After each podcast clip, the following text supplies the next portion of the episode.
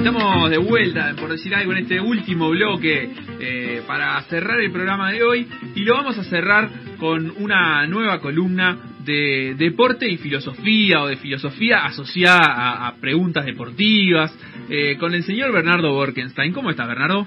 ¿Qué tal? ¿Cómo están? Muy bien, muy bien, por suerte. Eh, a la espera de que, de que nos cuentes un poquito, nosotros ya sabemos, pero se lo vamos a contar a la audiencia, cuál es el, el tema, el desencadenante de hoy que viene por el lado del doping. Exacto. Eh, el, el, tema que se, había planteado este, ya una vez que habíamos hablado hace tiempo, y es ver un poco eh, si cualquier vez que un deportista o, un grupo de deportistas consumen alguna sustancia, eh, configura realmente un hecho moralmente reprobable o por qué se considera doping eh, cuando a veces ni siquiera hablamos de consumo de sustancia, a veces configura doping inyectarse sangre, que no son sustancias exógenas. Claro, hay una cuestión de que doping no son solo las sustancias, sino también las, las técnicas utilizadas. Exactamente, porque el, gran problema que tenemos acá es que la trampa siempre va por adelante de la fiscalización.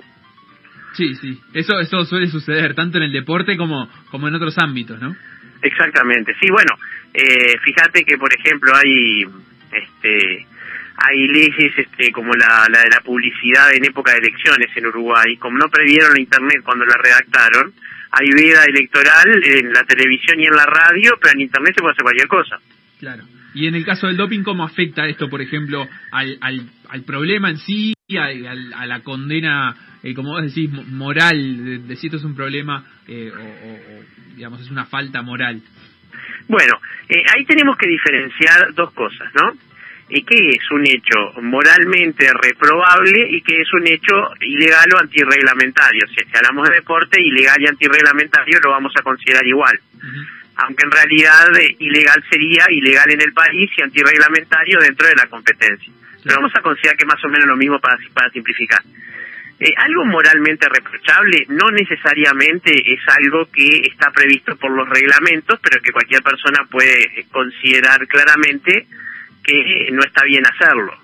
Claro, eh, recuerdo nada que ver con el doping, pero por ejemplo, eh, lo que sucedió con, con Luis Suárez en el Mundial 2010 y cómo, eh, sobre todo medios ingleses, condenaban moralmente y, hacían un reproche de, esa acción que de alguna manera Luis Suárez había cometido, no sé, de meter la mano en, la última acción de un partido, por la que fue expulsado, recibió, digamos, la, merecida sanción según el reglamento. Una, pero... una, una famosa falta táctica o una falta estratégica. Claro era perder el partido ahora o capaz que, no lo pierdo más tarde.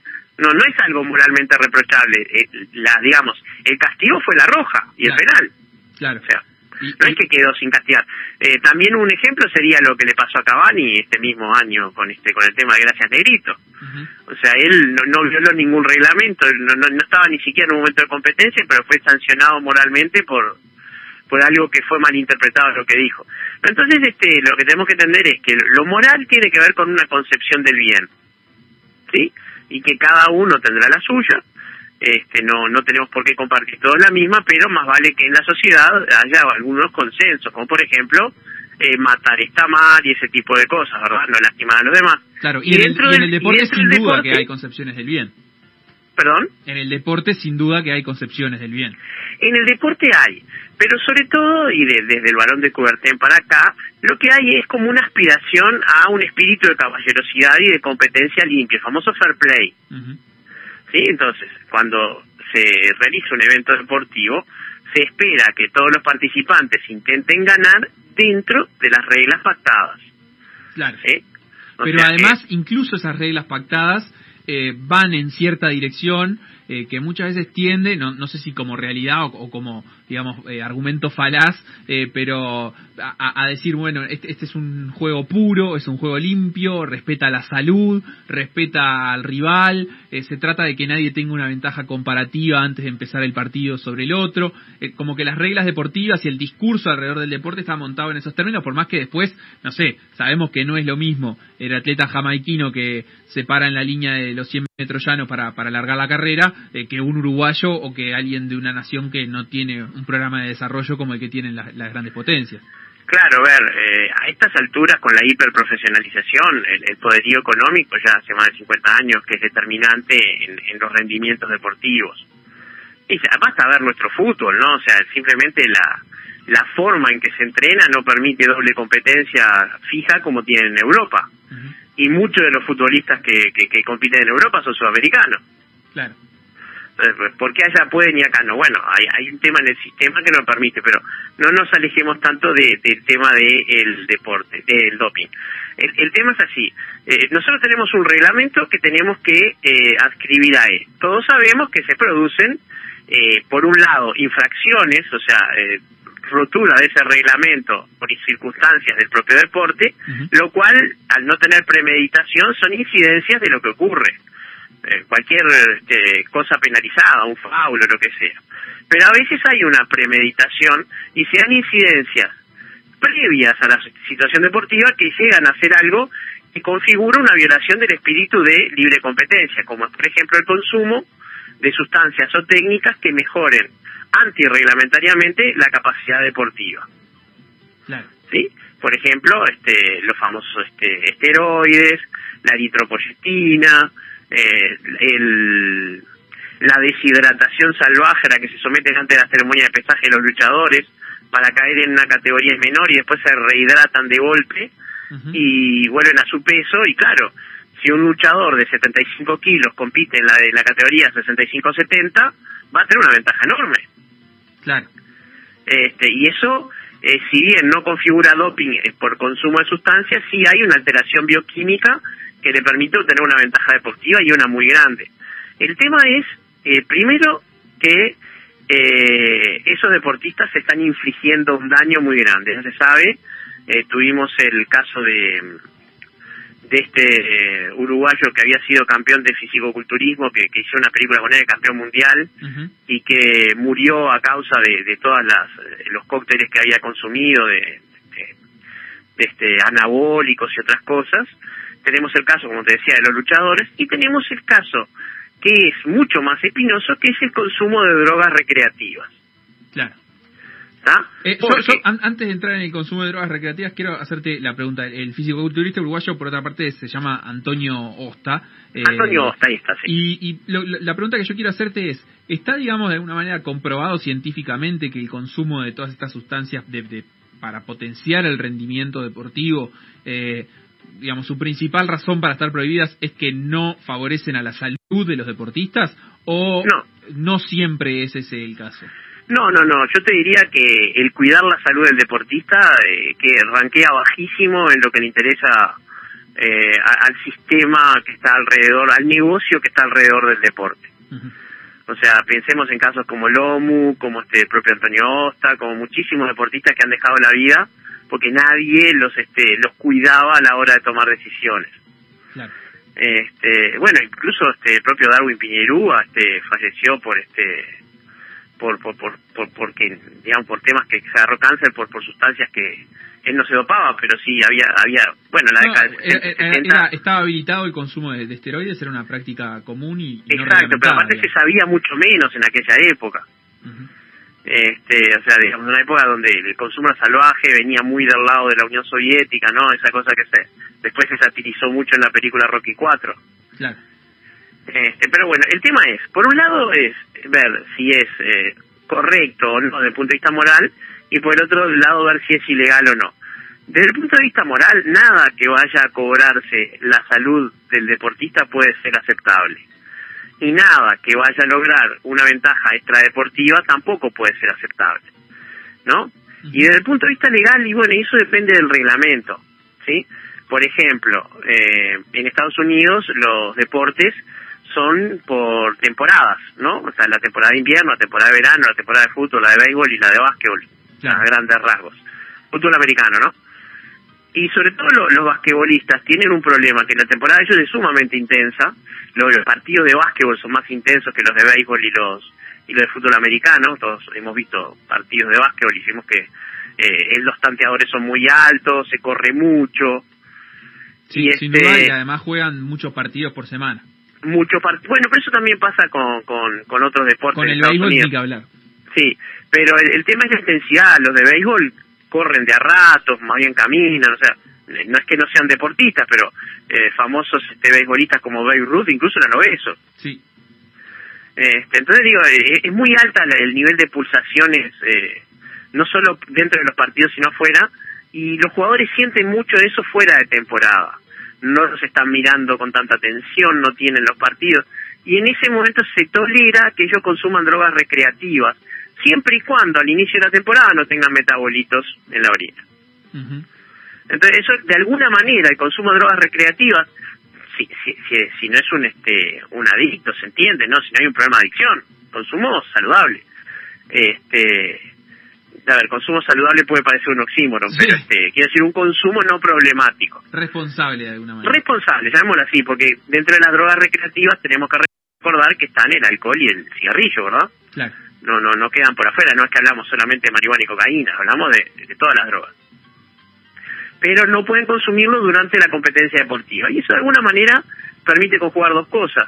El mantener un equilibrio psíquico de alguien que tiene que tener un estado particular mental para resistir la alta competencia, porque vamos a no a no caer en la en la demagogia de decir que un deportista de élite es como cualquier persona, son seres excepcionales, tienen una mente distinta, tienen unas ganas de ganar que no tiene cualquier persona común, o sea, son distintos, por algo los admiramos. Sí, sí, eh, como que toleran mentalmente condiciones que la mayoría de nosotros no estamos dispuestos a, someternos en nuestra en nuestra vida cotidiana, estar enfrentados como a esa a esa necesidad de competir, de medirse, de de nada, de, tener que pensemos eh, en Suárez, ¿no? Suárez llegaba a competirle a sus compañeros de equipo a ver quién terminaba más rápido la botella de agua antes de la test de orina. Claro sea, es, es un enfermo por ganar y por eso lo admiramos, ¿no? Pero el tema es que esa cabecita, cuando no hay competencia, se vuelve muy frágil. Y es ahí, por ejemplo, cuando este no se cuida a los jugadores cuando son muy jóvenes y se pueden perder muchos posibles jugadores por simplemente porque se priorizaron cosas que no tienen nada que ver con su bienestar. Entonces, eh, no es la situación de nuestro deportista de esas temporadas hiperconcentradas y cortas como es en Estados Unidos, entonces acá no se permite tanto, tanto no habría tiempo para limpiar los metabolitos. Lo otro que tenemos que, considerar es, bueno, si, si va a dañar al, al jugador como los, o al deportista como los anabólicos y los esteroides deberían estar prohibidos simplemente porque no lo van a, lo, lo pueden matar a corto plazo o deberían estar sumamente regulados en alguna disciplina. Pero además, hay que ver si las cosas que están consumiendo constituyen o no una ventaja deportiva. Me explico. La cocaína, consumir cocaína, para un futbolista o para un basquetbolista, no representa una ventaja competitiva. Todo lo contrario, le, sacan estamina y le, sacan capacidad de regeneración. Entonces, por más que uno se siente estimulado desde el punto de vista del sistema nervioso central, desde el punto de vista neuromuscular, para nada el alcohol es un depresor a nivel central y baja las este las capacidades motoras. Entonces, un, futbolista de, de, alto impacto, de alta de alta explosividad, se ve perjudicado por el alcohol. Entonces, ¿debería estar prohibido consumir alcohol? Bueno, en el sentido que le hace mal al jugador, sí, buena suerte intentando prohibirlo. Claro, vos por ahí eh, comentabas al inicio, bueno, nada que le haga daño al, jugador debería estar, digamos, moralmente eh, es bueno, ¿no? O sea, obviamente hay, hay un, reproche ahí posible. Sin embargo, en, en, digamos, en ese marco sería casi que imposible sostener una competencia deportiva porque el deporte de alto rendimiento está lleno de cosas, incluso las legales y las que no representan un doping, que le hacen daño a la salud del jugador. Sí, como, como lo está llena la sociedad. Lo que pasa es que ese es un sector de la sociedad donde se concentra mucho dinero, no nos olvidemos de eso. Hay, hay mucho interés económico en que un chiquilín de 16, 17 años como Valverde pegue el pase a España. Bueno, por ahí en, el documental de Michael Jordan y de los Bulls, el, de Last Dance, eh, Dennis Rodman comentaba en cierto momento de su carrera que, bueno, justamente también asociado a esto, ¿no? A cómo le, permitía a su entrenador a veces salir, irse de fiesta una semana y después volver a jugar, eh, porque él decía, bueno, a, mí en realidad no me pagan por jugar al básquet, yo al básquet jugaría gratis, a mí me pagan por soportar todo esto otro, esta presión, este estar en las tapas de los diarios y, toda esta, esta basura, por decirlo con un eufemismo de, lo que decía él, eh, esa es la razón por la que yo cobro tanto dinero, ¿no? Claro, pero fíjate las cosas que habrá que habrá que soportarnos sin abrir ningún juicio nada. Hace cuatro días que yo te juro que no querría ser Washington AR. Claro. Pero no por el partido, por todas las cosas que se dicen de él en las redes sociales. Sí, sí, ni que hablar. está, está como expuesto a un nivel que, que no... Claro, y como él, están expuestos todos. las cosas que se decían en Nacional de Kevin Ramírez, o en Peñarol, qué sé yo, cualquier otro jugador que no haya gustado.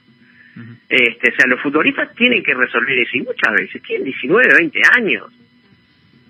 Bien, y en, y en este, digamos, en este ámbito y también eh, siendo conscientes de este nivel de exposición y de presión también y de todo el aparato que se monta alrededor del deporte, sirve esto a veces como, como explicación posible, o por lo menos, no sé si como justificación, pero por lo menos como un llamado de atención a decir, bueno, hay deportistas que sí incurren en, casos de, dopaje, pero también hay que ver cuánta gente se, se benefició alrededor de que ese deportista después fuera capaz de ganar un título, por más que lo hiciera con, con trampa. Bueno, eh, con el tema de los luchadores pasa mucho. ¿Cuántos luchadores se destrozan el cerebro por los golpes solamente para sacar a su familia de, un destino de pobreza, de pobreza manifiesta? Y sacar a su familia implica sacar un montón de empresarios de, una simple riqueza a una mega riqueza. Este, pero eh, quiero decir, acá el tema es, es tan este complejo que es imposible reducirlo a un tema. Pero estábamos en el tema de ¿Cuándo consumir representa una, una ventaja deportiva? Porque esto es importante, porque está prohibido consumir cocaína en el fútbol y la cocaína no da una ventaja deportiva. Ahí creo que opera más el argumento este de que bueno, de que el deporte es salud cuando en realidad sabemos que no y de que el deportista debe ser ejemplo cuando en realidad eso es muy discutible, ¿no? Pero en el reglamento eh, la prohibición de las drogas sociales opera mucho más esto, ¿no? Exactamente, se supone que los deportistas son como ejemplos en la sociedad y deberían este, responder a ese a esa imagen. Pero el tema es que hay sustancias que para algunos deportes son este, inocuas, para otros son ventaja deportiva y para otros no. Pensemos, por ejemplo, en la morfina o en este, los tranquilizantes. sí, obviamente, a un deporte de alto impacto como el fútbol o el básquetbol, no, no le sirve nada tomar un ansiolítico. Pero para el tiro al blanco, Claro, ahí ya es una, una ventaja deportiva porque es una, una forma, digamos, artificial de, de bajar, de bajar los temblores, de mejorar la, la relación de, de, coordinación oculomotriz. O sea, para un tirador, relajar los nervios es fundamental. Entonces ahí introducimos dentro de los screening y dentro de los... Porque aparte de ese otro tema, vos imaginás una, una competencia como los Juegos Olímpicos. Hay que hacer centenares de screenings de orina y a veces de sangre no, podéis hacerlos todos individualizados. De alguna manera tenés que estandarizar algunas cosas. Entonces también hay, hay un tema de ese que, bueno, pones toda una lista y la buscas. Y siempre que te inventan una nueva, vas a llegar un poco tarde a incorporarla. Por eso el tema es eh, llegar a, un entendimiento de por qué es que se prohíbe en determinadas circunstancias. Entonces, si lo vamos a prohibir porque el jugador tiene que ser este, una especie de ejemplo dentro de la sociedad, a mí no me convence demasiado ese argumento. Yo soy más de escribirme a que se prohíba la ventaja competitiva. Y si no hay ventaja competitiva, y bueno, que quede con el jugador.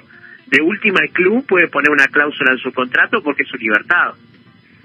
Clarísimo. Bernardo, nos, nos corre el reloj, son las 15 horas y en breve tiene que comenzar. Nos corre todo por la misma plata. básicamente. Nos corre todo por la misma plata. ¿Queda, queda algo más por, por agregar, eh, más allá de, digamos, de este resumen de, de cómo muchas veces eh, las sustancias prohibidas no, no tienen una, una argumentación tal vez válida para, para estar dentro de esa lista? Sí, queda algo para averiguar, para, para agregar en este sentido. Eh, es muy importante que la sociedad, o sea, los hinchas y los, este, los fanáticos de los clubes, entiendan que existe una cosa que se llama reglamentos. ¿Sí?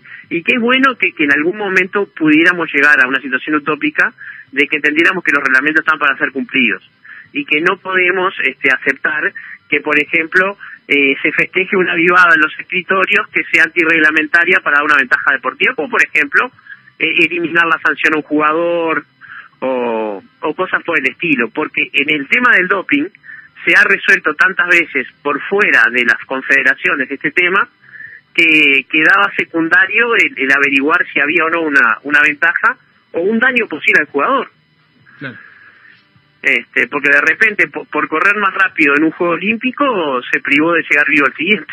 Está, está, está muy claro. Muchísimas gracias Bernardo. Nos estaremos encontrando en la, en la próxima columna con algún otro tema para, para abordar desde esta perspectiva. Hasta pronto, que pasen bien.